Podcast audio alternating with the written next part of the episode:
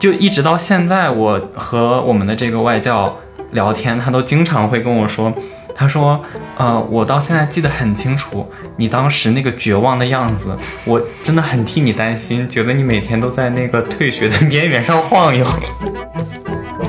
当时我是在那个哔哩哔哩上面看视频，就是自己练，但是当时练了很久都没有什么突破。然后是我爸看了一遍那个视频，他就发出来了，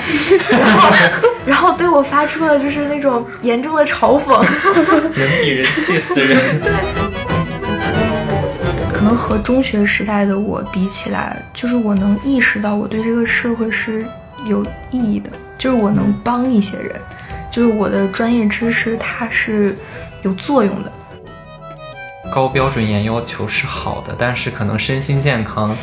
就是对于大学生来说才是最重要的。就是转成了非常好，没有转成也很好，探索出来自己喜欢什么也很好，没有探索出来也很好。身心健康，我真的觉得才是第一位的，不能太卷。对。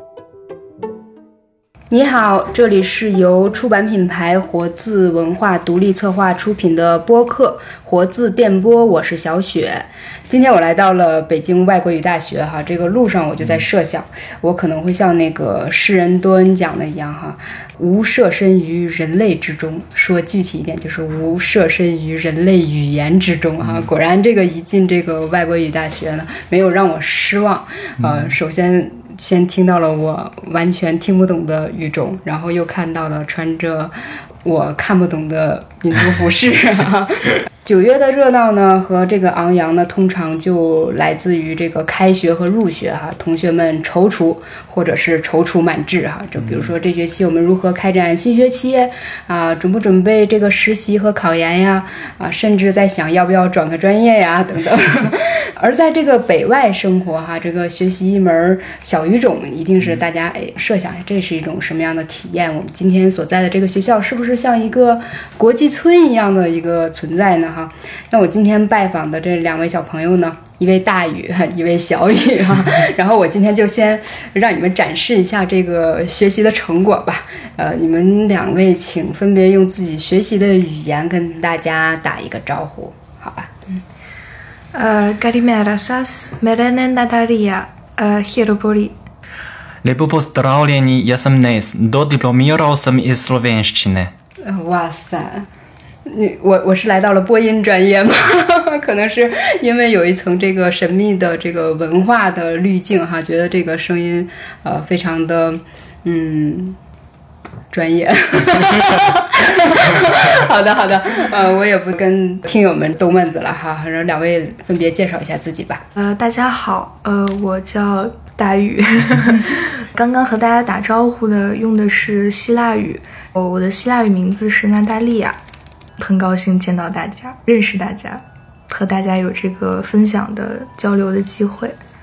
好，大家好，我呢，我叫小雨。刚才和大家打招呼用的语言是呃斯洛文尼亚语，呃，我的斯洛文尼亚语的名字叫 Nate。非常高兴能有机会来到活字电波，和大家分享自己的学习的经历。好，今天我们请的两位这个小语种的同学，应该说这个小语种是相当的小啊，因为打开这些什么以。攻略著称的网站，呃，我搜一些这个小语种，它给的竟然出现的是什么法语啊、西班牙语啊？我觉得以这个标准来看，除了英语以外，好像都是小语种了。就是这些网上他给的这些所谓的小语种，真的不够小哈。那你们两个能不能分别描述一下，你们学的这个语种应该算小，有多小？好，我觉得。在描述之前，我很想跟大家先厘清一下大家常常说的小语种这个概念，还有包括现在会经常听到的非通用语这两个名词。就是小语种的话，大家我们平常在生活中，我们自己作为一个人口有十四亿。的国家，我们会觉得我们的母语中文和呃世界通用的 lingua franca 英语之外，好像都是小语种，我们也都把它叫成小语种啊，什么法德西啊就是都叫小语种。但是比较官方的，我们会把它称为非通用语 （less used languages）。一般呢是有两种分法啊，第一个呢是通常说我们联合国六种官方的工作语言，英、汉、法、俄、西、阿。这六门以外的语种都是非通用语。然后另外呢，我们中国教育部这两年有发过一些文件，这些文件有规范过，比如说大学怎么培养非通的人才，然后高中也会开设除了英语以外其他语种的课程，然后。呃，我们教育部发的这两个名字很长，我就不读了。呃，这两个文件，他们说的是除了呃英法俄西阿之外，还有日德也算是通用语。然后这些语种之外的，当然不包括我们汉语了，就这些语种都是非通用语。对，然后这是大概的一个概念。这些语种之外的，嗯，对，嗯，具体到希腊语来说的话。呃，首先，呃，希腊语在全球范围内，它适用的国家就是用希腊语作为官方语言的，只有希腊和塞浦路斯。然后，希腊的一个基本情况呢，是它的常住人口是一千一百万，和我们就是中国，包括一些可能刚刚提到的这个日语、法语、德语、西班牙语、阿拉伯语这些语种来说，它的使用人数上，首先在全球确实不是很多。呃，然后具体到国内的希腊语学习者来说的话，目前开设这个专业的国内大学大概有四五所，每一届这个招生人数其实也不是很多，十个上下，然后十到十二个人每个班，所以这个也是相相当于那些较大一些的非通用语种来说也是非常小的。希腊语大概是这么一个情况。如果刚才说希腊语它是一个小语种，那斯洛文尼亚语就是非常典型意义上的一个小语种了。有多小呢？呃，斯洛文尼亚语它在全球范围内的使用者大概在两百五十万。大宇同学他讲了希腊的常住人口在一千一百万左右，啊，但是在这儿还有一个概念要厘清，就是斯洛文尼亚语它当然是斯洛文尼亚的官方语言，但是世界范围内斯洛文尼亚语的使用者和它本国的人口并不是完全重合的一个状态。它本国的呃常住人口大概在两百一十万左右，但是它还有相当数量可观的斯洛文尼亚裔的这个社区是在南美洲，比如说最大的是在阿根廷，然后在巴西，在这个委内瑞拉都有，然后另外在澳大利亚、美国也都有一定数量的这个移民，呃，所以它的这个。本国的人口和这个语言的使用人数并不一定是总是一样的。那斯洛文尼亚语它这个两百五十万的使用者也好，两百一十万本土的人口也好，就是它有多小呢？就是除了和刚才希腊语进行对比之外，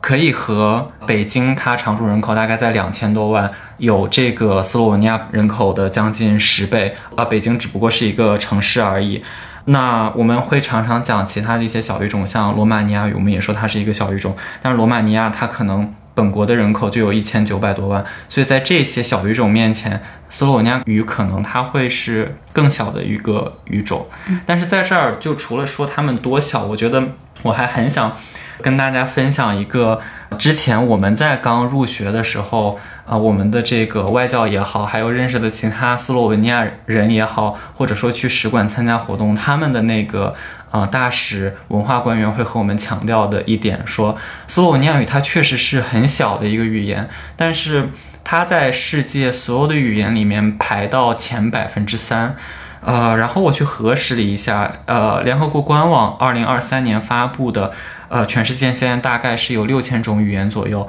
那斯洛文尼亚语它从这个使用人数上来说，是可以排到所有这些语言的呃前百分之三的。所以啊，我们平常可能会觉得中文它是一个就规模正常，其他都很小。但其实，呃，如果我们放眼到世界来看的话，就是按人数来排名。那从第十五位开始的语言的使用人口就数量已经不到一亿了，所以从这个意义上来讲，斯洛文尼亚语在世界范围内已经算是一个不错的这个规模的使用者了。嗯，嗯，而且从这个语言是不是一个小语种来说啊，虽然我是行外人啊，但是我会觉得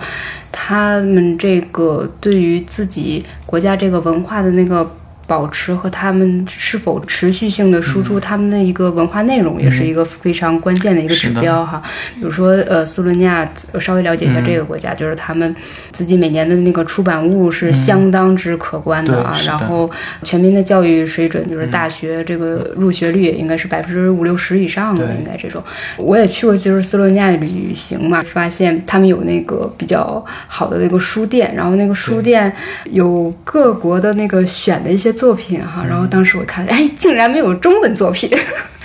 有是吗？我就没有我我一个中文作者都没有看到。我说我为同人应该努力呀。嗯，就是现当代的中国的那个作家的作品好像不是特别多啊，但是像中国比较经典的。比如说这个呃《道德经》啊，比如说《论语》啊，这些其实都已经有翻译过去的。然后就是不是中国人写的，但是是关于中国的书也挺多的。比如我们经常会读的这个斯诺的《红星照耀中国》，我当时在斯洛文尼亚的呃卢布尔雅纳河边的小书店里、旧书店里，就意外的淘到了一个上世纪。呃，六七十年代出的特别老的一个《红星照耀中国》的斯洛文尼亚语版本，然后里面介绍中国也是在前言里介绍的比较详尽，所以他对中国也是有一定了解的。好的，我在这里就是要加注一下，我指的就是那个当代呃年轻的作者在世的。是的，确实比较少。好的，就是包括毕业人数上来讲哈，就是思语的你的同学大概有多少？哦，我们也是二零一八年是这个专业第一次呃招生，对，然后我我们就是全国范围内这个第一届学生，然后是有两个学校在招，当然除了这两个学校，也有其他一些学校在慢慢的开设这个语言专业也好，或者说国别区域研究也好，呃，但是从这个语言专业毕业的学生到现在应该还是只有一届，然后数量的话大概加起来有二十到三十个人吧。就是在即使在这种外国语大学里，也显得也是有一点点 小小的聚落这种。记得我有一次去办签证。就问我说：“这个斯洛文尼亚这个签证中心怎么走？”他说：“在电梯背面，所有带亚的都在那边。然 后好像什么呃爱沙尼亚呀，然后对什么保加利亚啊，对对对，都在一个小间里哈，还有那个芬兰等等。那估计对于一些听友来说，这个希腊当然是。”可能是比较强势的文凭了，在我们看来。然后呃，就是呃，你们是如何选择这个专业的？尤其是小雨，一会儿可以专门介绍一下，因为我们视野里这个斯洛文尼亚可能还是一个小众国家啊。呃，从这个大雨先给我们说说，你对希腊神话难道有怎样的神往吗？高中时代。我应该对希腊比较早的印象，一个是小学的时候，这个时候可能就要暴露年龄了。小学的时候有一个动画片儿叫《奥林匹斯星传》，然后 我也看，我才是不暴露年龄，你们在说什么？好好好，你继续。然后这个动画片儿应该是就是最早对于希腊神话的认知了。再后面一些，可能就是希腊债务危机的时候，政府破产，那个时候，这个叫什么？好事不出门，坏事。然后所有的亲戚都打电话问你要不要转专业。然后也是那个时候，对这个国家的现状，相当于有了一些了解。它也是一个相当于穿越了漫长的历史，然后走到今天的。这么一个一个国度，然后当时选择这个专业的时候呢，也要综合考虑吧，比如说自己的成绩啊，然后他的这个招生计划呀，是综合这些考虑之后，然后选了一个相对而言可能自己更熟悉一些的这样一个专业。另外，其实还有一个，高中是学理科出身的嘛。然后也是对像数学、物理，然后他会用希腊字母作为很多概念的一些标注嘛，可能有一种天然的亲切感。是综合可能这些因素吧，然后选择了这个专业。天哪，我看好多人选小语种的原因是说啊，小语种不用学数学。你竟然说这个符号还是可以见到啊！慎重选择这希腊语啊，容易勾起这个数学不好的 噩梦。没有。对，刚才小雪姐还说我可以专门介绍一下，但是我其实没有什么可。专门介绍的，刚才那个大宇同学他还讲了，在报考之前就和希腊的种种渊源，那我就没有，一一脚就进来了，一脚就进来了，就是 凭缘分哦，全凭缘分。我当时也是理科生，所以我的地理或者历史其实并不是太好，所以当时一直到高考结束之前，我都不知道世界上还有斯洛文尼亚这么一个国家。因为它在世界地图，就我经常看世界地图，世界地图上面也没有把它的国土上面就标斯洛文尼亚，而是。一个四，有的是把它标成六，然后下面有个注释，这是斯洛文尼亚，就是它本身也比较小嘛。或者一个黑色的短横线横出来，然后旁边写斯洛文尼亚。没有对 对对，解释这样差不多是这种。然后我当时确实是一直很喜欢，虽然是理科生，但是是很喜欢外语。在当时报考北外的时候，我记得当时是好像是有五个语言可以选。呃，日语、俄语、阿拉伯语，然后斯洛文尼亚语和拉丁语，我很快就排除了前三个，是因为我查了一下，发现拉丁语和斯洛文尼亚语都是二零一八年第一次招收本科生，所以我就本着一种很朴素的思想，我想既然是第一届，那之后可能机会会稍微多一些，竞争没有那么激烈，就把这两个专业放到了前面，最后录取结果就是斯洛文尼亚语，啊，一脚就进来了。第一个敢吃螃蟹的人，很不错。这个，哎，你当时有这个远见，是谁告诉了你这种选专业的方式啊？也天生的，也不是天生的，就觉得。喜欢尝试，勇于尝试，嗯，太有意思了。你在报考之后，那那一个假期里有没有什么办法就去了解这个语言？你们当时有什么法子吗？如果要是我的话，我在想，哎，要不要搜罗这个电影啊，什么音乐啊，什么之类的？你们当时有什么办法吗？当时是就是有一个 A P P 叫多邻国，以一种比较轻松愉快的方式，然后叫你。读字母，然后有一些很简单的入门，然后大概就是那种，呃，你好，我叫什么，就是这样的一些很简单的入门的方式。这是学霸的习惯，先预习，上大学之前先预习一下。大概是，然后还有比如说去，可能会去看一下这个国家大概的一些基本情况。主要就是就是这样，也没有做就是太多的，因为确实我们能找到的，就是学习资料也不是那么的充分。嗯嗯，如果希腊的资料不充分，那我们的资料就就中文的资料就更少了。我当时是高考结束，然后录取结束之后，发现哦，我录到了斯洛文尼亚语，让我来搜一搜 斯洛文尼亚，嗯，有什么这种语言的资料啊，或者什么什么。然后我搜了半天，就只看到央视。啊，在好几年前做了一部已经很有一些年头的纪录片，叫《魅力斯洛文尼亚》，我记得好像有三集还是四集，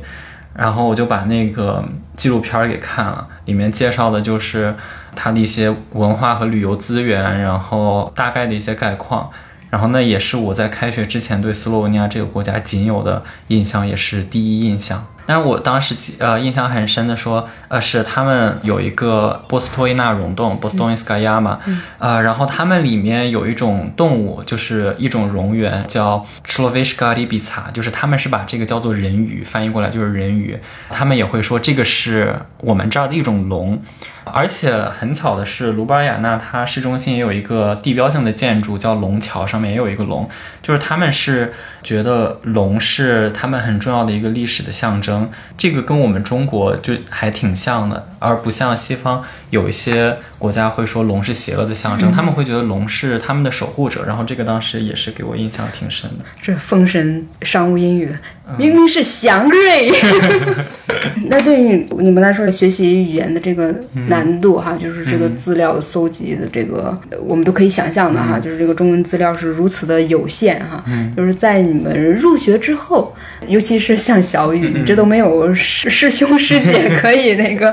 一起借鉴哈经验的这种，可不可以说一下学习的一些方法或者是难点？因为我们刚才说，其实是蛮有小语种的魅力的哈。你就是因为去学习，你去了解一种文化啊，了解个地理，还挺有趣儿。我印象里，其实当时一个特别不一样的。感受是，这个可能很多大学学语言专业的同学不知道是不是都有这个体会，就是我们学英语，其实相当于从一个年纪比较小的时候开始学，然后那个时候呢，可能就是学一些比较基础的打招呼的这些内容，可能觉得也挺自然的。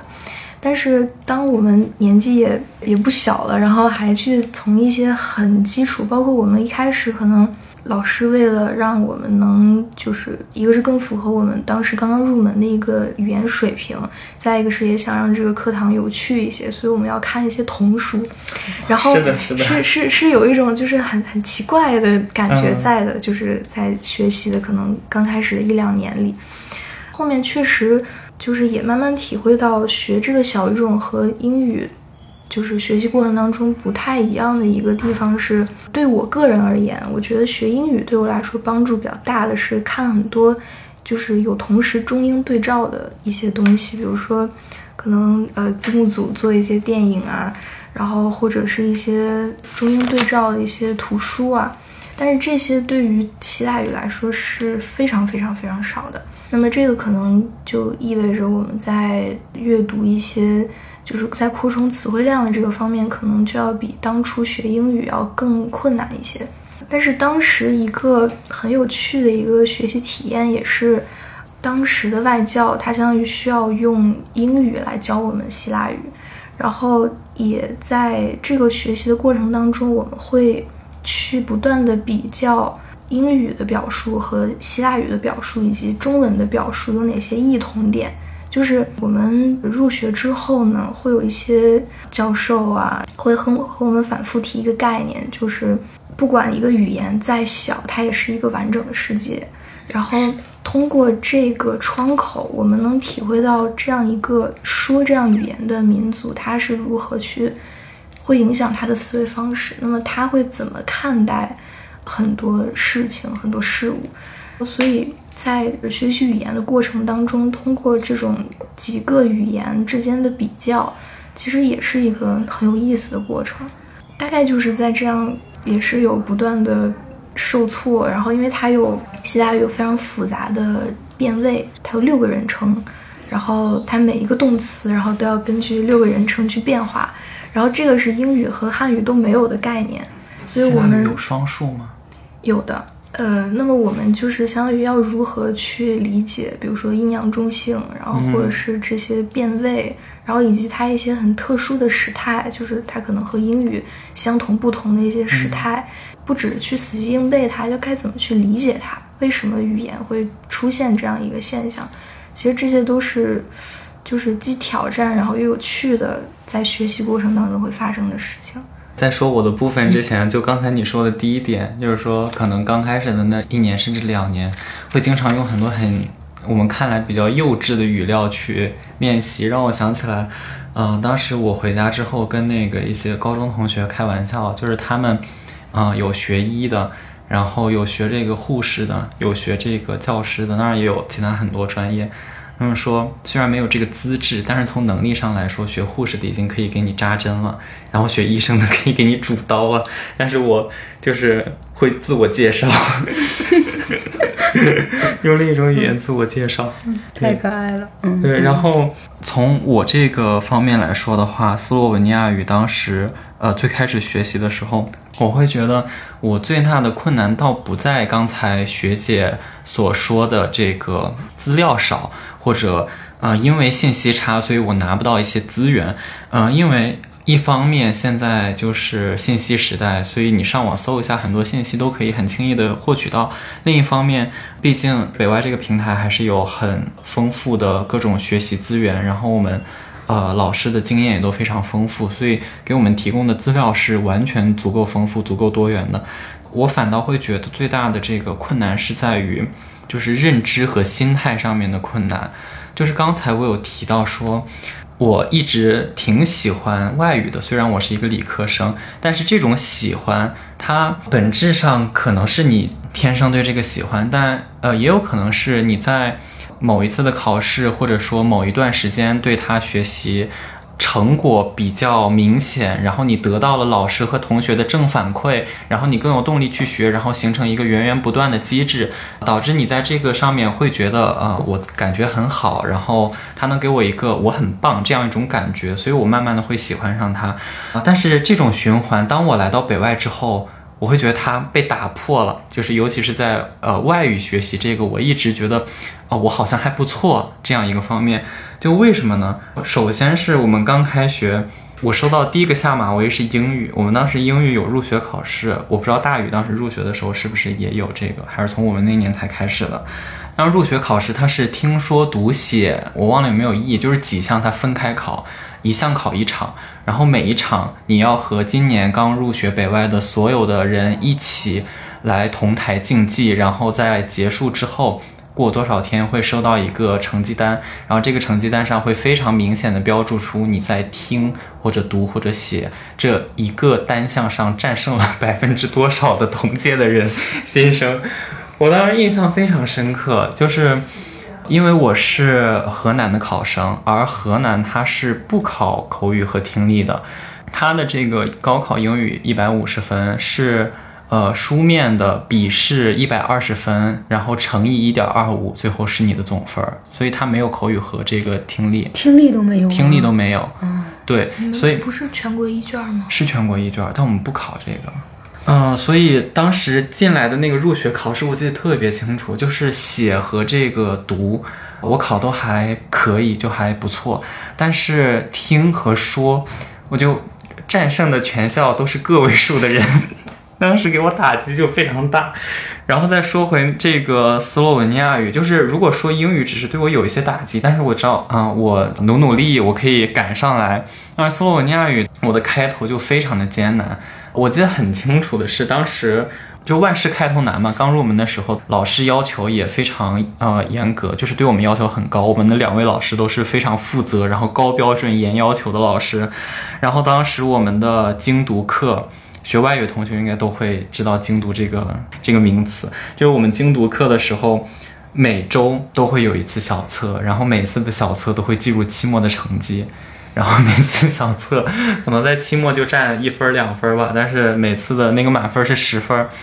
我到现在记忆犹新的是，班上我们十来个同学，每次满分十分，其他同学可能拿到的是九点五、九，好的有十，相对没有那么理想的，啊，也有七八分儿。然后老师最开始每周给我上面批的就是一个月，就是以月。就是以批阅，就是甚至不会批改一个分数，因为其他同学就是啊，老师会标注出来你这个错了，然后我就是老师会标注出来哦，你这个对了，就是因为错的太离谱了。我当时刚开头的时候真的很绝望，就一直到现在，我和我们的这个外教聊天，他都经常会跟我说，他说。呃，我到现在记得很清楚，你当时那个绝望的样子，我真的很替你担心，觉得你每天都在那个退学的边缘上晃悠。然后就是再回过头去复盘，我会觉得为什么当时会那么绝望呢？就是为什么完全学不好这个语言，在开始的时候，是因为。就是斯洛文尼亚语，它作为斯拉夫语，然后也有像刚才大宇同学说的这个变格，然后变位，然后性数配合，然后性数格，然后名词的各种各种变化，就是它和英语的规则完全不一样。呃，我本人又是一种秩序感对我来说很重要的人，尤其是在学习当中。是什么意思呢？就是我学到一个新的东西的时候，我希望能够把它加入到我现有的知识的体系框架中，然后我知道它应该被放到我现在知识框架的哪一点。但是当你在刚开始学一个语言的时候，你是没有这个框架的，你连地基都没有，所有的一切，每一个单词、每一个音节、每一个语法点，全部都是新的。然后当它们是新的的时候，你会感觉你是处在一个真空当中，在漂浮，你没有一个架构啊，没有一个确定的，我能够把这个东西放到这个架构当中，只是在漂浮，触摸不到一个实。实感，会让我很迷茫，甚至会比较绝望。就是第一个这个转机是在什么时候？我就有一天实在是很绝望，我去找我们这个当时的老师去聊天。他在听了我的这个困惑之后，他先问我，他说：“你给我就是描述一下你现在每一天是怎么就是过的，就是你的 daily routine 是什么样的？”然后就跟他列举说：“我早上几点起床、刷牙、吃饭，然后几点上什么课、什么什么。”然后他听下来之后，他说。外语学习刚开始的时候都是很难的，然后，啊，你可能已经很努力了，但是如果你呃现在已经很吃力了，那你是需要付出加倍的这个努力的。然后根据你刚才说的这个 daily routine，啊，就是在我们今天录制的这个办公室里，然后他说，呃，你的投入的时间其实是不够的，所以可能是你学不好，但是你再给自己更多的时间，再扎下去，再。努力的学，他可能很痛苦，但是你咬咬牙，你学一下，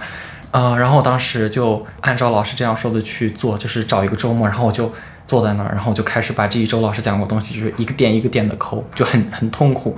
但是这样过了一两周之后，我发现哦，去好像确实有很大的起色，对，然后这个可能也是。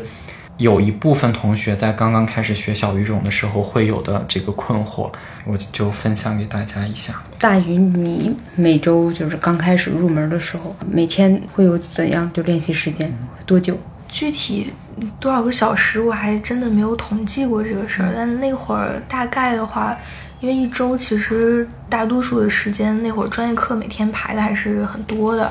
然后我们就是一周下来听说读写，其实就都会有专项的这个练习课。我记得那会儿我们一个还算挺好的，我觉得一个学习风气吧。然后也是我们班，然后我们宿舍，就大家可能今天刚刚学习了某个知识点，或者是有某个比较难的篇章，然后我们下来就是。还是都是会一直讨论这件事情，然后到回宿舍。所以在这个讨论的过程当中，其实也是大家互帮互助嘛。而且其实确实在课后之后再去不断的去反刍这些知识点，我觉得也是一个很重要的一个学习方法。再就是一个平常可能。写作业的这样一个时间，然后一般写作业之前，我是会习惯性的就是梳理一下刚刚学习的这些内容。有一些其实，比如说在上课的那个当下，可能只是记住了这件事情，但是没有理解它。也是有一个理论，就是说，当你可能刚刚看了这个东西。然后你给自己一段时间，你可能大脑相对是放空的，但其实你可能大脑后台运行，它仍在处理这个任务。所以当隔一段时间你再回来去看这些东西，你可能哎突然一下就悟了，就通了。每天不断的这样去反复的琢磨，可能一开始我们涉及到的东西也不是特别，阅读量也不是特别的大，在一开始打基础的时候，但是把每一个点都抠下来，你都。尽量的去理解它，我觉得这个对后面就是阅读量一下上来之后会有很大的帮助。当时大概是一个这样的情况。回头看的话，我觉得我会有一点遗憾的是，对我当时来说也是性格原因吧，可能练口语练的不是特别够，就是并不是那么多的会去表达自己。但是我觉得这个其实是语言学习很重要的一个环节。就像我大三，我们全班大部分人会去那个希腊那边语言中心再去学习，然后那边一个更好的一个氛围，就是说大家课下的时候，同学们还是会尽量的，就是用希腊语聊天啊。这个我觉得是一个其实还蛮重要的一个方面。嗯，是的。听你刚才说你们宿舍几个人啊，那挺好。就是这种安排是这个形成了一个小小的语言环境啊。对，学习语言这个找语伴儿是个特别有意思的一个事情。大学校园里就是想晋级一下四六级啊，然后要考试，如果也会逮着一个外国面孔，就想着说你看，you speak English？不管人家是从哪儿来的，就是要找这个语伴的这种概念。哥们儿想，哎，我来中国留学，我也想练练中文呢。您跟我说英语，你们两个当时有没有什么特别的这种什么找语伴儿啊，或者是说有交流的活动啊，比较有意思的感觉？因为刚才我们一直在说学习，可能大家觉得生活里略有苦涩，来把生活上有意思的可以来讲一下。嗯，就是大一、大二的时候，就那会儿我们还没有去希腊嘛，然后。其实，在北京的希腊人也不是特别多。然后我们可能平常，一个是就是我们专业课的话，老师会分，就是有那个专门到时候做口语考试的搭档。然后，所以平常在练习的过程当中，就会把你们座位放在一起，然后你就都跟他说，也是培养两个人之间一种默契吧。这个是练的最多的。然后下来的话，就是跟我们外教，跟我们外教聊天儿。当时主要还是这么一个情况，等到大三去到希腊之后就会好很多，在那边会认识一些，比如说跟房东聊天，班上同学聊天，嗯，然后跟可能大街上遇到的一个人聊天，那个机会就会多很多。嗯，那希腊人热情吗？就是你上来跟他聊，你会怎么聊？对我遇到的都还挺热情，而且他们看到你，就是他们可能一开始看到是一张就是外国面孔，会下意识的想跟你说英语，但是你先主动跟他说希腊语之后，他们会就是那种特别惊喜的表情，就是看着你。我记得我们那会儿去的话，基本上去到一家店里面，跟他们就是讲希腊语的话，可能十个里面有六个就是店主会问你说：“哎，为什么就是会学希腊语呢？然后你从哪儿来呢？”六个人都会问你这个问题，你会你会你会形成话术吗？专门想了一套语言怎么应付吗？对，就是已经形成了一套固定的就是问答流程，就是他们会先问，然后比如说，哎，你会说希腊语？说，嗯，我会说一些。然后他会说，那个啊，那你是就是在哪里学的呢？然后我说我是在哪哪个大学学的。然后他会说，哎，那你是就是从哪里来的呢？我说我是从中国来的。然后他们就是说，为什么你当初会哎选择这个语言呢？然后一般我们还要跟他们解释，因为就是中国和可能欧洲他们。对于学语言这件事情的理解是不一样的，就是我们会专门开一个专业，然后就是从语言就零基础开始往上学，但是他们可能更多的是以一种就是课外兴趣班啊，或者是就是类似于可能。嗯，文学或者是说学文化这个角度，对，就是他们的就是起点会比较高。然后，如果是从零开始学的话，就会以一种课外班的那种形式来去做，或者是比如说像雅典大学专门有一个语言中心来做这个事情。所以一开始其实也是经历了，我们需要和他们解释为什么我们有一个大学的专业就是学语言，对，也是有一些这种文化差异在里面。嗯，也是因为地缘的关系，我觉得欧洲他们这些国家比较近哈，就是很多人标配三四门语言。对，包括那个在这个媒体这方面哈，然后电视上有百分之多少的频道都是在用其他的那个语言来看电视。很多斯洛文尼亚的这些小孩，他们都说他的英语水平就保留在这个卡通动画的这个水平之上。我最开始练口语就是经历和大宇还挺像的，最。主要的打好基础，然后也是最重要的阶段或者方式也好，一定是和课堂上的我们的两位老师，一位中国老师，一位外国老师，然后他们真的很耐心的会帮你纠正你的发音，然后纠正你的这个用词、语法等等等等，然后我们也会组小组，呃，两人的、三人的、四人的，做各种各样的情景对话，就是这个是后面能有所有。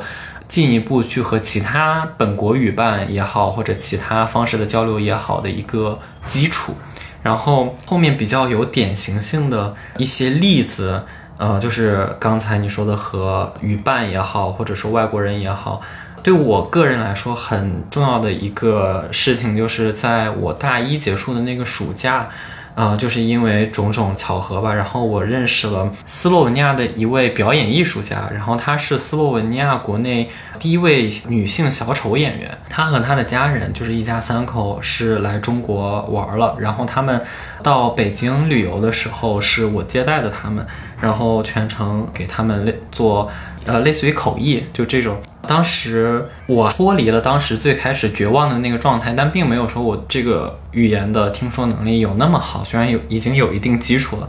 但是当时从这个火车站接他们出来，见到他们那一刻，暗自下定决心，我说这一路这几天，我跟他们要用斯洛文尼亚语讲话，我要尽量用斯语讲。从那一刻开始，我跟他们说，呃，见面打招呼，自我介绍，然后说我们是坐地铁的这条线，我所有的一切的这些东西，我就是逼着自己用斯洛文尼亚语讲。可能最开始很慢，我的脑子很慢，就是这个词在你的脑子里，但是你就。调取它、检索它需要好久，而且你把它调取出来之后，你还要对它进行变革、变位的加工，就是这是外语学习一个很大的特点。它不像，比如说数学，你觉得这个东西我理解了，然后我也记住它大概是这样的，大不了这公式我从头再推就 OK 了。就是我懂了，我理解了，就大概可以说是我会了。就最起码高中数学我比较浅薄的理解是这样的。那外语它不是这个语法我懂了就会了。你懂了，但是那一刻你不能立马很熟练的说出来，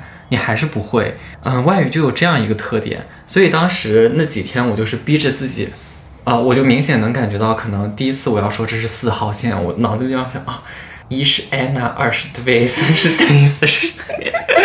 我就我就要这样数，然后。但是后来我就明显感觉到，哦，我好像是这个反应速度越来越快，到后来能直接调取出来，甚至到后来我可以直接把它放到一个已经造好的句子里说出来，就是它会有这样一个过程。现在他们的这几天会让我有两个方面的很大的就是收获。第一个收获就是说我第一次有了一种。我学的这个东西，这个语言，它是鲜活的，是在我们日常生活中每一天是有人在去用它，然后你用它是可以和别人进行观点的交流，然后情感的连接，以及具体生活具体事项的解决，它是可以发挥这个功能的。而之前我们也会在课堂上做各种各样的模拟，但它毕竟是模拟，所以。当我感觉到它是鲜活的那一刻，我会感觉到我学的这个东西的价值感是有的。因为之前你可能会觉得这个东西很难，我为了我的这个绩点也好，不挂科也好，我得学会它。但是如果真的说，哎，那我大不了绩点就低点，怎么了？但是当它背后有这个意识，就是当你意识到这个价值感的时候，你会有更强大的这个。呃，内生的动力去想要学好它，然后去应用它。然后第二个就是我本人是一个 ENFP，虽然当时我还不知道 MBTI，但是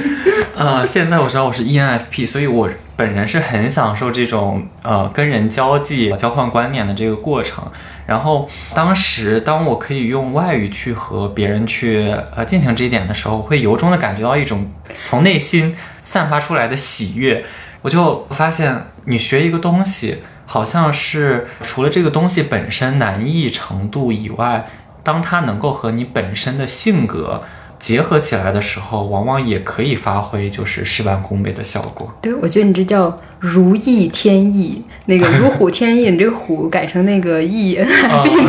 如意天意。是的，是的。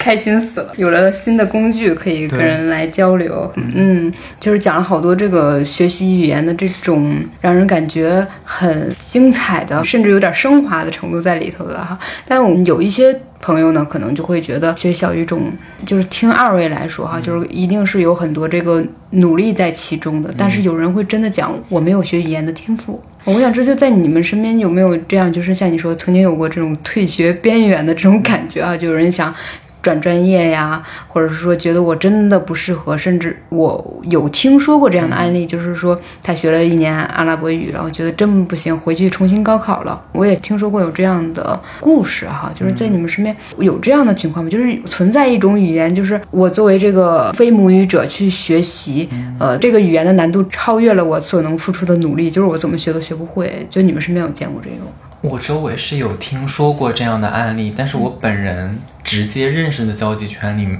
是暂时没有，但是确实有听说过这样的案例。我觉得可能多方面因素吧，就是我觉得其实不能排除有一些是真的功夫没有用到位，嗯，或者比如说可能因为大学的学习环境、学习方法和中学是不一样的。比如说，可能你要更多的靠自觉，然后那他有没有能适应这个环境，或者说确实，他学语言跟学一个其他的，比如说工科、理科这样的专业，他确实给人的感觉，或者是你需要付出的东西，确实不一样。我确实身边有一些朋友，他可能他自己会对自己的评价是，就是他觉得他自己没有那根筋，就是学语言的筋，就他觉得好像就是没有打通那个任督二脉。会有同学他对自己的评价是这样的，你们可能会碰到那种生理性上难度的问题吗？比如说我尝试，对 我尝试过，就是那个斯洛文尼亚语的这个了，我就发出来，请您给我发一个标准的了。就是为此，就是可能就像斯拉夫语系都会有这种嘛，然后我就看网上有什么俄语教程怎么发出这个，不知道希腊语是不是也有类似的这种啊？就是你们在学这些音的时候，有没有什么比较有意思的事儿？我知道雨辰，我之前跟他聊过，他说他是一次险些烫伤，是吗？啊，倒也不是险些烫伤，就是当时我是每天都在苦练这个呃，因为入学之后，我的室友。就是学的语种全都是带 r 这个音的，他们有些本来就会，然后有些也不会。但是那两天就感觉寝室的六盏灯一盏一盏的亮了，然后我的那个就死活亮不起来。然后我当时每天就是啊，下午下完课之后。我就提瓶水，然后在操场一圈一圈走，然后边走，嘴里边因为用一个浊辅音，像的，嗯，啊，把这个呃带出来可能会比较容易一些。然后当然每天在操场就的的 的，开始的时候没有的就的，然后一圈一圈的这样走，然后把把水喝回去。然后后来有天是在食堂吃了一碗特别辣的面，然后我感觉舌头辣肿了，吃完我又去。又去走，然后我一走，然后一得后面的 呃突然出来了，但就出来那一下，就好像之前一直是，比如你试尝试一百次里面一百次都是失败的，但是从那个时候开始，一百次里面好像有一次是成功的，然后你就继续尝试，继续尝试，这个频次可能慢慢的一百次提升到一点五次、两次、三次，当你每次发出来这个之后，你就。去尝试记起来当时的那种口腔肌肉是怎么送气的，然后肌肉是怎么运作的。你。尝试记住那个感觉，然后一遍一遍的去重复去刻意练习，这个可能是当时我最后掌握大舌音的一个过程。这个过程其实也很能体现外语学习本身的一个特点，就是要不断的重复，不断的重复。它可能一方面是你大脑里面就是神经突触的链接，呃，海马体记忆的读写，但另一方面，它也绝对是你口腔肌肉的肌肉记忆的一个形成和锻炼。我还记得，就是大舌音这个事儿，就可能是很多人的心病，所以当时校园里流传了很多玄学，有一些那个就是从学长学姐流传下来那种都市传说，说就是你可以冬天就很冷的时候，然后跑到外面去练，就靠那个颤抖，靠那种生理性的颤抖把它带出来，就有很多这种玄学。然后我记得当时我练是知道自己就是要学这个语言，就去查相关。东西嘛，当时就知道有大舌音这个东西。然后当时我是在那个哔哩哔哩上面看视频，就是自己练，但是当时练了很久都没有什么突破。然后是我爸看了一遍那个视频，他就发出来了，然后然后对我发出了就是那种严重的嘲讽，人比人气死人。对我当时就不信邪，其实是后来有点去模仿我爸。但确实就是，我觉得好像会比模仿视频会管用很多。然后也是就是托我爸的福，然后发出来了。嗯，线上毕竟都是零一零一都是符号，还是肉身的这种模拟哈，学习最有意思。嗯，呃，我们也可以聊聊，就是整个你们一代人面临的一个 问题哈。很多人都肯定想，我这大学专业后来的一个出路啊，或者什么的问题。但我觉得你们这种一定会有非常非。非常需要你们专业人才的那个地方，呃，可能是因为本来也是那个双一流的大学嘛，有这样的在这个专业里可能会感觉前景较好。但是这两年的这种就业焦虑啊，或之类的，有没有影响到你们同学之间？呃，有没有相对来说比较普遍的一些抉择呀，或者方向？因为像有一些人入学的时候，可能并不一定单纯的奔着这个文化来的，他可能有更多的一个转向啊。不知道在你们的这个专业里。是一个什么样的情况？我觉得还是挺明显的一个可能大家确实考公的这个越来越比例是比较高的。再一个，可能选择深造的比例也很高。深造的话，其实也有相当大一部分人，就是他会以深造作为一个转专业的跳板，他可能会去转去其他的方向。因为确实，可能我们这种语种的话，就业一方面要考虑到对象国的这个经济水平，就是他如果是处在一个上升期，那么他的可能对应的岗位就会更丰富一些。或者说看就是他和中国的关系，就是如果两国之间有恰好有比较大的这种合作项目，那我们也可以借一波东风。所以可能很多他确实，比如说要分这个时机看状况。也确实要看，比如说国家需求，比如说如果他正好有开放这个岗位，那我们就能走一些人。对，大体上其实想一想的话，还是可能有一点被动吧，在这个选择上。那我想知道你最焦虑的时刻是希腊破产的那个时候。没事，他他破产的时候我还在上小学，所以还好。哦，我天哪，这我时间线错乱了，嫉妒你的年轻。我们专业的这个同学，因为他们去向也都涉及他们自己的隐私，所以我也就呃不方便很透露吧。但是呃，确实也和这个大宇同学说的，深造的同学，然后包括想要进入体制内的同学，他们数量明显是非常多的，就是能占到。可能一半以上吧，这个可能也不仅仅是我们这一个语种，或者说小语种这一种专业，呃，甚至跳脱我们说的小语种，就几乎所有的专业，可能这几年在经济下行期都会面临这样的一个情况。包括我有一些学这个计算机。宇宙机的专业的这种同学，可能也会在说这几年大厂，就是尤其是今年和去年的下半年在裁员啊，等等等等。当然，呃，我是呃也不是特别的了解，但是当一个时代的大潮来临的时候，可能影响到的是我们每一个人每一个专业。就我们这个专业本身来说的话，我们在。四年学习以及最终毕业的时候和专业对口的岗位，我觉得数量还是比较可观的，就是能覆盖相当一部分同学，就只只是专业对口的，但是也并不是所有的同学，呃，可能之后还会继续在这个行业里工作，因为绝大多数的专业可能都不会说，我有很大一部分比例的同学以后还要继续在这个行业工作，但是我觉得就业状况，就我们语种来说的话，还是。不错的，但另一方面啊，就像刚才大宇说的，他真的很看你是哪一个语种，对象国是哪一个国家，它和中国的关系是不是可能今年有一个突然很大的突破，等等等等，然后有没有在某一些行业比较多的合作，就比如说可能你的对象国经济很发达。但是跟中国之间的项目反而不如像过去一段时间东南亚或者亚非拉一些国家，他们和中国的这个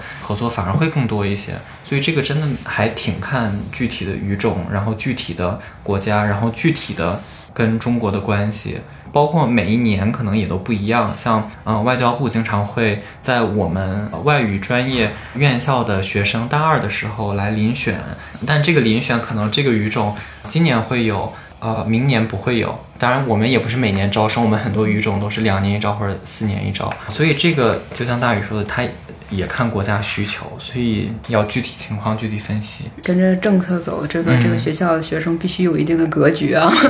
到祖国需要的地方去。最近有一个小小的发现哈，当然我也不知道这是不是属于我这个身边及世界了哈，因为就像两位所说，就是这一届大学生哈 面临的整体的这样的一个可能稍微紧缩一点的这个环境哈，大家都形成了不同状态的焦虑的一种展现形式哈。呃，比如说我。我猜想的一个原因哈，就是说，当你身处在这一个专业之中，呃，你是身在此中，人在此山了哈，然后包括学长啊或者老师啊给你的反馈，就是是更实在、更现实的，所以你直接的知道了它的这个前景、界限、哈极限以及它的优劣势。有些学生他可能就会觉得现实压力好大、好紧张。那我这山望着那山高，会觉得其他的专业看起来很光鲜、很好。呃，有一部分学生就有一种就很急切的想转专业的这种想法，就是或者是动不动我觉得这方面我这个学的不好了，我就想转专业。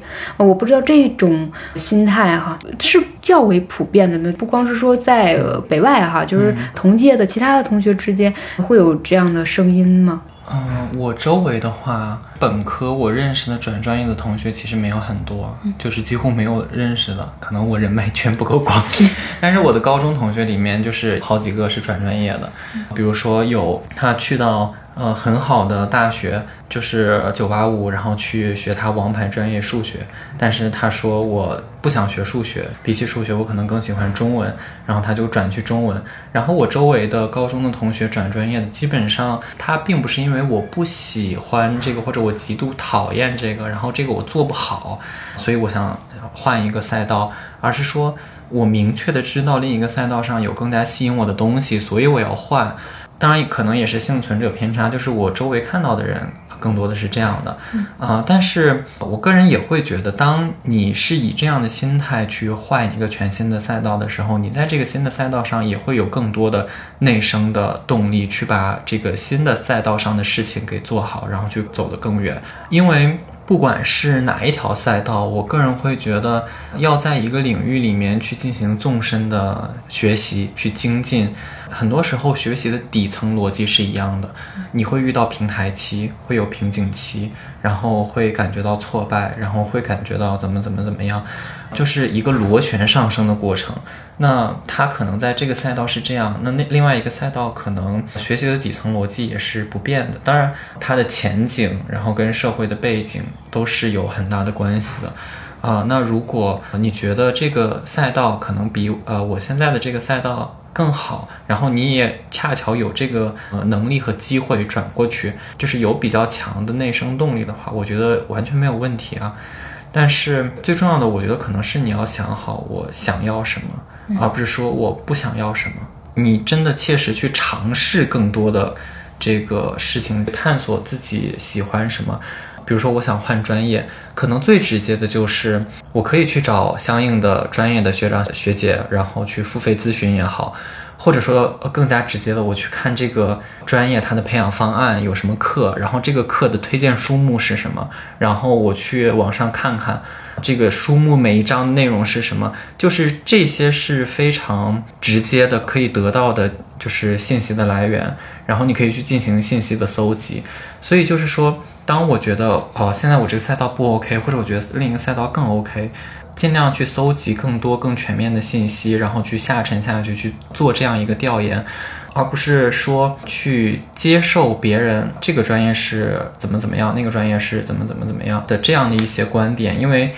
观点和事实它是两个不一样的东西，而事实，尤其是和你自己切身利益相关的事实、未来发展相关的事实，可能要你自己去切实的调研之后、调查研究之后，然后再做出结论，是对自己负责的一个做法。因为也只有你自己能对自己负责，所以我觉得，呃，相比我不想要什么。可能要更多的去探索，而且是切实的探索，对自己负责的、很细节的去，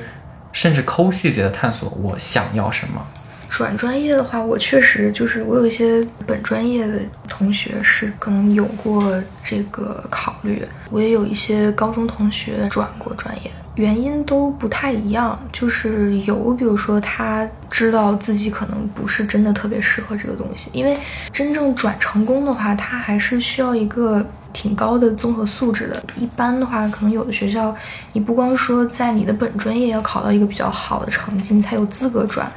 而且考虑到那边能不能接收，其实也可能要涉及一些预收类的考试。你要转成功的话，其实它是要充分的证明给学校你是有这个能力的。你既然能考到比较靠前的位置，那证明你其实你也不是为了去逃避这个专业。我觉得这种机制设置其实是比较合理的。然后他们其实转专业的理由也不是全部一样，就有一些可能是，比如说他确实在这一年的学习过程当中，觉得他可能学习这个东西本身是有兴趣的，但是他比如说看到这个未来的就业方向或者他的前景，可能和自己所规划的人生可能并不十分一致。也有一些人，比如说他可能进入到这个专业之初，就是并不是一个很理想的，他原本就有一个更想去学习的东西。大家是在不同的阶段，然后由于不同的原因，我觉得做出这个选择。而且现在我觉得其实也不光转专业吧，就我们其实不同的阶段，然后也有不同的机会让我们去做出更多的选择，比如说去呃修双学位，去辅修。或者比如说像跨考，对，嗯，对，而且其实也有一些，比如说他可能在他找的工作，就他的实习，可能和他的本专业关系也不是特别的大，但是他的工作可以根据他的实习去安排。我觉得这个这个社会还是一个还蛮开放、蛮宽容的这样一个社会。是的，其实我说实话也感觉像你们这代学生可能会比我们更多元、更对自己负责一点，因为我们当时。好像有一些学生还是比较。呃，顺其自然的接受了这个我学的专业跟我的工作没关系，就是正常啊，就没觉得它是怎么回事儿。但是可能你们对自己就是要求还蛮高的哈，有一些学生可能认为迫于家长所逼呀、逼迫呀，或者是说当时没有话语权啊，或者是说这个高中时候接收的信息有限哈，并不知道这个大学里还有什么其他更精彩的能被你看到那个专业。就大家如果真的为之付出努力，然后知道。自己的心之所向，并且不后悔，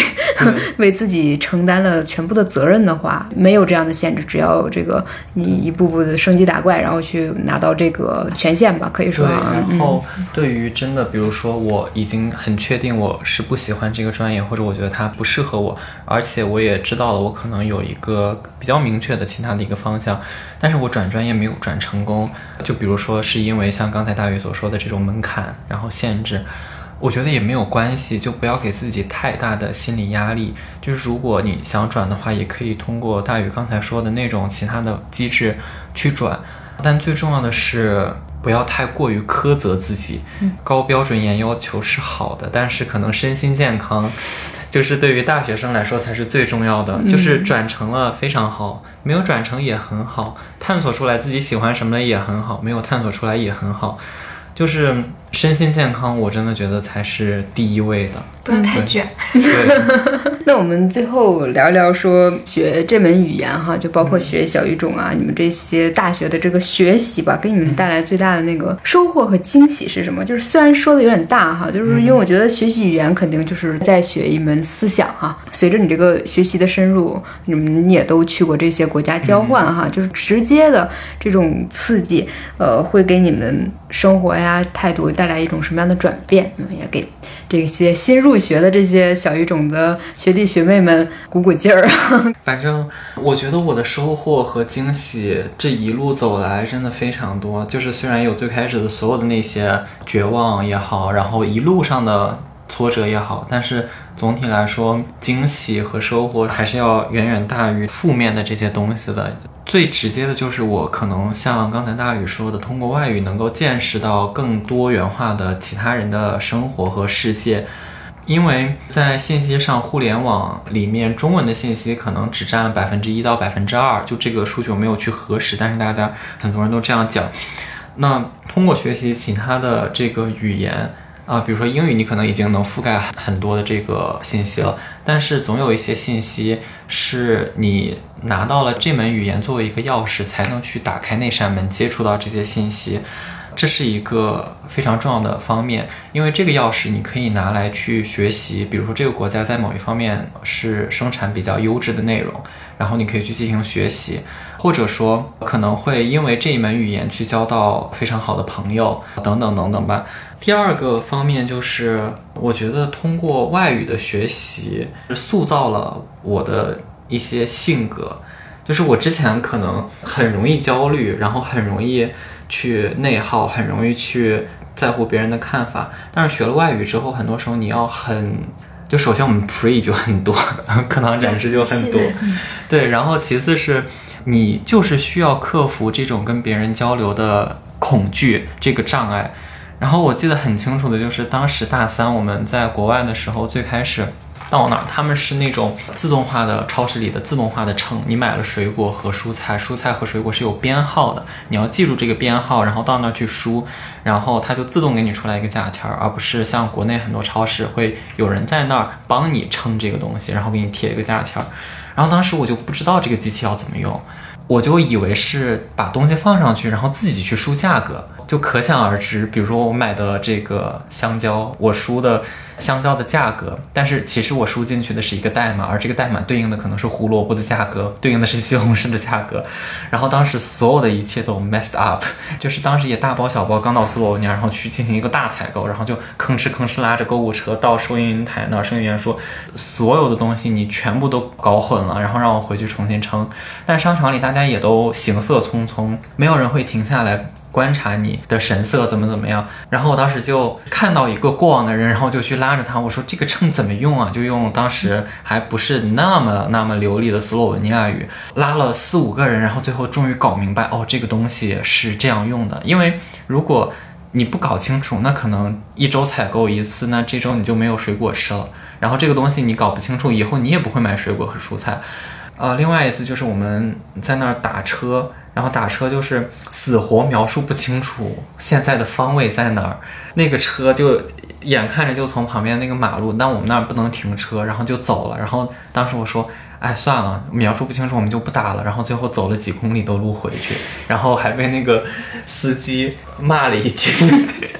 但是经历过这些事情之后，嗯，我真的感觉自己的这个性格发生了改变，就是我在面对很多事情的时候，我会更。以一种我知道它没有我之前想象的那么重要，然后不用去对它过多的敏感和内耗，然后不用去过多在意别人的看法，可能对我的性格改变也也挺大的。然后我还想补充一些，就是这个文化方面的，给我印象很深刻的一些东西，就是他们常常会说人一辈子就活几个瞬间，我不是很赞同这句话，但是人生确实有一些瞬间是。你会记得非常清楚，然后其中有一个瞬间，就是我到了斯洛文尼亚的冬天的第一场雪，十二月的时候，然后斯洛文尼亚卢布尔雅纳整个这个圣诞彩灯的装饰都已经装饰好了，然后那一天我就在晚上，然后踏着雪，天上也落着雪，然后到它市中心，然后去看那个圣诞彩灯的装饰，有各种各样的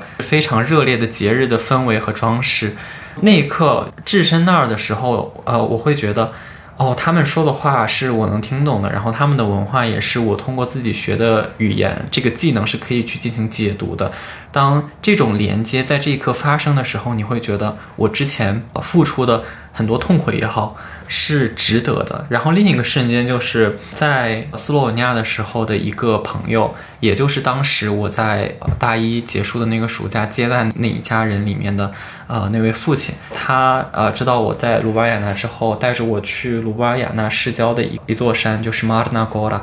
呃，然后到那儿去爬山，然后爬到顶峰之后，呃，我们在那喝啤酒。当时就是喝着啤酒，吹着风，然后呃俯瞰着山下的那些景色的时候，我就回想到当时一九年第一次认识这家人的时候，我可能还在 struggle with，呃 Slovenia，但是当时那种困难最后还是一一克服掉了。最后可能三年前或者两年前夏天的那一缕风。就是又吹到了现在。当我站在山顶，然后喝下最后一口啤酒的时候，我会觉得，哦，克服了重重的困难之后，这缕风吹到了现在，而它又告诉我，这一切都是值得的。小语种就是能带来这般的诗意感啊。嗯，大宇，我刚刚想到了一个，就是可能它最先到我脑海里，就如果让我回顾我学语言的这几年的话。我会最开心的一件事情，就是可能和中学时代的我比起来，就是我能意识到我对这个社会是有意义的，就是我能帮一些人，就是我的专业知识它是有作用的。我记得我最开始有这个体会是逛一个图书馆会，然后在那边就是也是偶然吧，然后遇到了一个编辑。然后他那边是需要校对一个他们出版的中文图书，然后里面有一个涉及希腊语词根的很小的一个点，然后他大概是需要就是校对刊物一下，是很很小很小的一件事情。那个对于当时就是我们来说，其实是老师教的一些很基础的知识，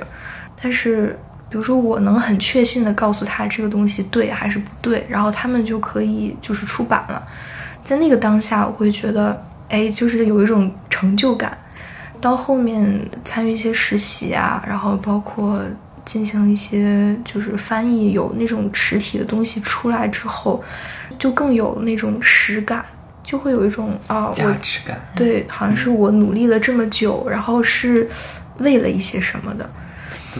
就是马斯洛那个需求金字塔 顶端的人生实现，对对对，再实际一点，可能没有那么高级的，就是能赚到钱。就是我付出了这么多努力，我是能 养活自己。经济基础决定上层建筑，好棒好棒，为你们鼓掌。呃，我们有一些网友可能就是错失了这个高考的这么一个好的机会哈，进入这样好的大学。呃，但是他们对于一些学习语言拥有一些热情和一些动力哈，比如说他们想用一些自学的软件呀，或者是说尝试找一些培训的机构啊，就是在两位就是学习小语种的这个过程当中哈，有没有可以跟大家分享一些建议？就是至少告诉大家有哪些坑，就是怎么样甄别吧，这种学习方式可能是有效的。嗯，不知道两位生活当中有人问过你们同样问题啊，或者是说你们自己的一些经验呢？我觉得可能比较重要的一个事儿是，就是先要看这个学习者他自己有没有就是学语言的这个基础吧。比如，首先看他，如果如果他英语基础打得很好的话，那可能很多他在找资料上，或者是他在后续学习这些语言的概念上，他会比较清楚这些东西在说什么。呃，有这个基础和没有这个基础，就是需要就是再去衡量哪个方法更合适。然后，包括在具体挑教材上，可能也需要去克重这方面。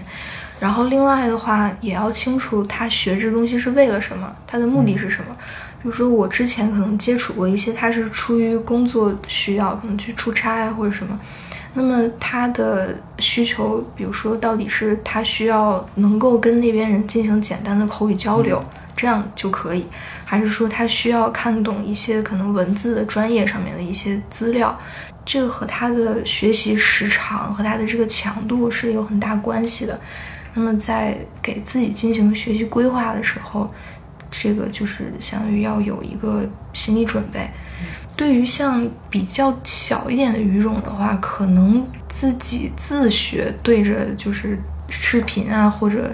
教材啊，可能效果不一定好。我觉得是如果能找到那种真人教师，可能当面的教学会效果更好一些。是的，是的。我接着大宇在这儿说的，这往下说。当你已经有了一定的语言基础之后，你再去为课程也好、资料也好，就是各种各样付费的资源去付费，往往购买的是老师他付出时间把这些东西给你整理好，以更加科学、更加符合学习认知规律的东西给编排好，然后你付费是买了。就是省下了这些时间，但是如果你不付这个费，其实也完全 OK，就可能只是说效率慢一些，或者自己踩的坑稍微多一些，但是是完全 OK 的。但是入门的时候，我觉得还是非常重要的，因为入门从发音开始，从字母开始，从各种各样的非常小的语法点开始，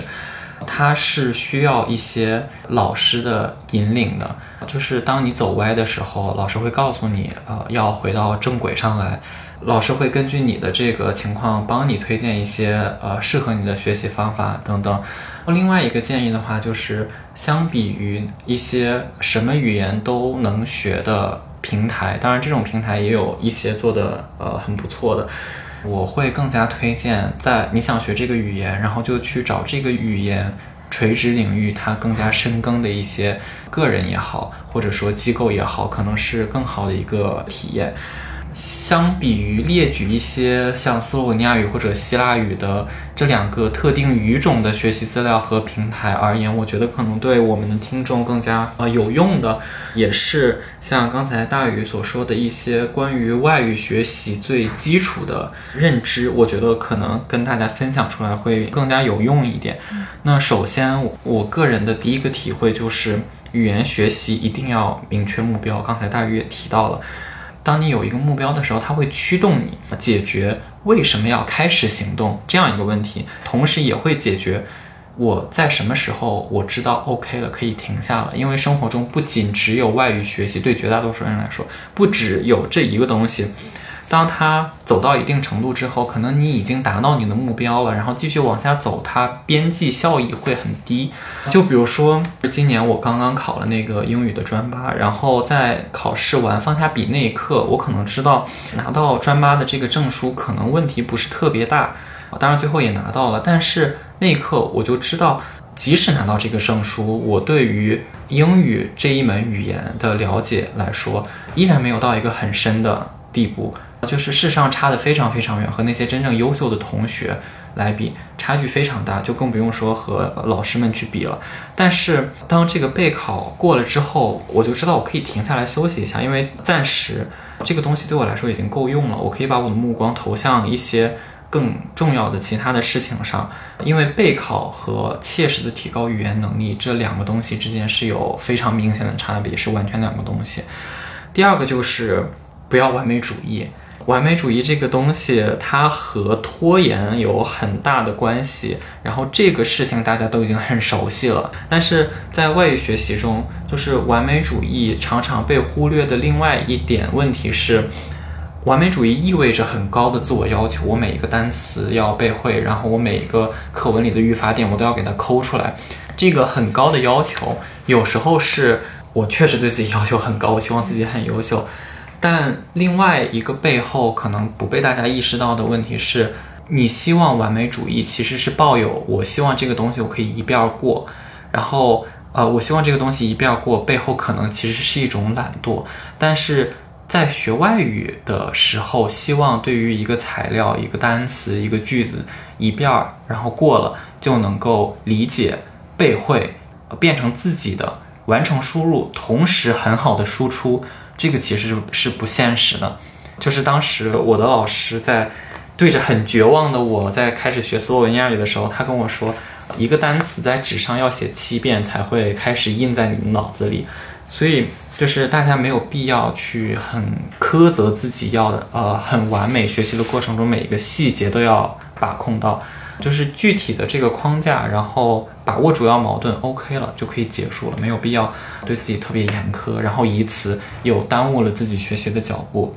很想，呃，跟大家安利一个 TED Talk。当时在呃大三，在这个斯洛文尼亚的时候，我们班上有一个哈萨克斯坦的小姐姐，然后她的斯洛文尼亚语其实也没有学很久，但是说的非常的流利，啊，但是她用的词汇也都非常基础。然后，当我看到他很自信的说很流利的斯洛文尼亚语，即使他用的词汇什么可能非常基础的那一刻，就是我想到了我们当时大二英语老师给我们在课堂上放过的一个 TED Talk。大家可以去搜一下 Mariana Pascal 这个人，他的这个 TED Talk，它里面讲的核心的观点就是外语对于绝大部分人来说，呃，它并不是一个需要你去完美掌握以及雕琢的艺术一门工艺，而是一个你用它去完成你在现实生活中任务的一个工具，仅此而已。而它所要达成的目的就是高效。准确的传达你想要传达的信息，即使你的外语能力、你的词汇语法不足以支撑这个目的的达成，但只要你可以通过，哪怕是肢体语言，哪怕是去画画，哪怕是什么什么，这些都可以。没有必要去以一种非常完美主义的态度去苛责自己在这方面，而也只有当你发现我可以跟对方发生非常高效的对话，即使我的呃水平可能没有那么高，这本身也是一个正反馈，而只有当正反馈形成的时候，才会形成源源不断的我继续向深处走、向远处走的一个动力，而不是呃进入一个负面反馈的循环。而负面反馈这个循环一旦形成之后，尤其是在现在我们很多这个信息茧房的作用下，你上网可能刷的时候，同样是这个专业。你的偏好被呃这个大数据侦测到之后，就会不断推给你更多的同样的东西，而当这种东西在你心里形成一个心理的自我暗示的时候，最后反而有可能会变成一个自证预言。所以，呃，这种正面的反馈是很重要的，而正面反馈很重要的一个来源就是，呃，降低对自己的期待，而意识到语言它对绝大多数人来说是一个工具，仅此而已。除了上面所说的备考和切实的提高语言能力是两个东西，那除了备考以外，切实提高语言能力，我觉得可能最直接的还是大量的去输入听说的材料，然后大量的去阅读，尤其是文学的作品，可能是最扎实、最笨，但是也是最快的一个捷径，就是慢慢走就很快的一个捷径。因为我们其实很多人都很习惯通过短期的集中的付出，然后就能获得超额回报这样一种学习模式。语言考试同样也是这样，但是语言学习和语言能力的提升不是这样的一个机制，所以就是又回到了我刚刚所说到的最开始学习这门语言的彷徨也好，迷惘也好，就是接受这种彷徨、迷惘，接受自己的无力，接受自己的无能，可能是我们在外语学习中。包括其他的很多学习中要习惯要去接受的一个东西，但是他们最后也一定会证明他们是值得的。另外就是关于焦虑，虽然呃刚才大宇和我也都讲到焦虑，尤其是在刚开始学这个语言，然后不知道如何是好，触碰不到一个实感的时候，会非常的焦虑。但其实到现在，我们所有人，所有的现代人，可能工作或者生活当中都会有。然后我自己会就是在复盘的过程中，会觉得我的焦虑主要是分成两类，第一类是对现状的不满足，另一类可能就是来自于不确定性的恐惧。然后这种不确定性的恐惧，可能是对事业的、对学习的，也可能是。对一个很小的、很大的事情都有可能。那在解决的时候，我个人会把它分成两类，一类是在外部的，是我没有办法很多去影响、去控制。这个时候，我就会把它从我的脑海里剔除出去，就开始躺平和摆烂，反而是自我疗愈比较好的一个方法。然后对内的话，就是内部的焦虑，我觉得。对相当一部分的大学生来讲，可能更多的是来自内生的我对我未来不确定性怎么怎么怎么样，但另一方面是知行不合一所带来的，就是这个是我从我自己身上反思出来的。比如说我需要交一个论文，然后我知道我应该写这个论文，但是我就是去做其他的事情，我我不去写这个论文。就是你的意识是知道你要做这个事情，但是你现实的动作、你的行为，你不去做这个事情，这就形成两个自我之间的一个拉扯，而这种拉扯会形成一种内耗，而这个内耗是现在我们很多人焦虑的一个根本的来源。呃，对于这种内耗，我觉得就是深吸一口气，一二三，然后就开始做这个事情。然后可能就是解决这种焦虑最好的一个方法。我想说的大概就这些。我正好我们现在置身在这个大学校园里哈，这个大学在很长时间一段时间以来，大家已经不接受它完全是一个象牙塔了哈，它可能是一个社会的一个这个知识工厂，嗯，就是我们这个大学在这个时代里获得自己一个。自身存在的一个合法性的话，仿佛就是说为这个现代化培养出这样专业的人才，然后社会需要什么，然后大学培养什么，就可能这是一个普通人对今天大学的这么一个想象哈。但是在成为这个训练各种人力的这个摇篮以外哈，大学可能更是培养一个人、塑造一个人的这个独立性的一个地方哈。首先，大学是一个时代的。表征就是反映这个时代的一个精神，但是就像我们这个小语种作为大学里的某一个专业，它也一样在其中呃受了一样政策呀、时代的这样的一个浮沉。但是我们每个身处其中捍卫这个文化价值的人来说，无论是大学还是你所学的专业，我们大家都可能要在这个。动荡的这个风向里，找到自己心安心定的一个地方哈，就是我有我自己的执着，我有自己的一个坚守，然后学这样的语言，不单单完全是工具性的。我相信在这样的一个学校里，我们可能更明白就是树立什么样的这个世界观，然后怎么去认识世界，就是对你们来说可能有更直接的这样的一个感受哈。所以身处这个学校之中，在这个九月里，我们。如何度过自己的青春？如何想象自己未来的生命和人生？也许是更重要的事情。然后在我们想象的时候，需要实践起来，就从你自己手下的这个专业开始吧。嗯，先认真的把它学好，学到穷尽它，也许你就能找到它的那个美感所在哈。当然，我不知道今天这个小语种专业是不是也给很多年轻的朋友种草哈。作为师哥师姐，估计也会。欢迎你们来受这个其他语言的这个虐也好，然后再体验它的这个美也好，哈，打开自己的视野，就从你的专业开始进入啊。嗯，好的，那谢谢两位小伙伴的这个真诚坦率的这种分享啊。我觉得两位再见的时候也跟开始一样吧，再次应用一下你们的学习成果，用你们各自的语言跟大家说一个。拜拜。Najlepša hvala vam vsem in vam želim veliko uspeha in sreča。我再说一遍，我又忘记变革了。您不说完美主义者吗？这回真的。Najlepša hvala vam vsem in vam želim veliko sreče in uspeha。 你说的好长，说我们来年再见。我说的是，呃，非常感谢所有的大家，然后也祝大家在今后能取得很多的成功和幸福。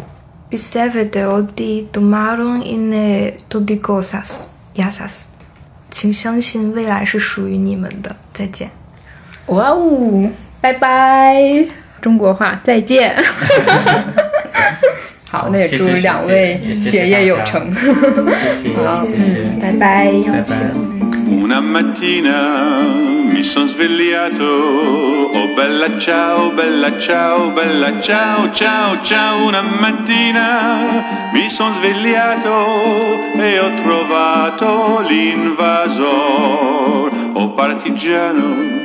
Portami via. Oh bella ciao, bella ciao, bella ciao, ciao, ciao partigiano, portami via che mi sento di morire.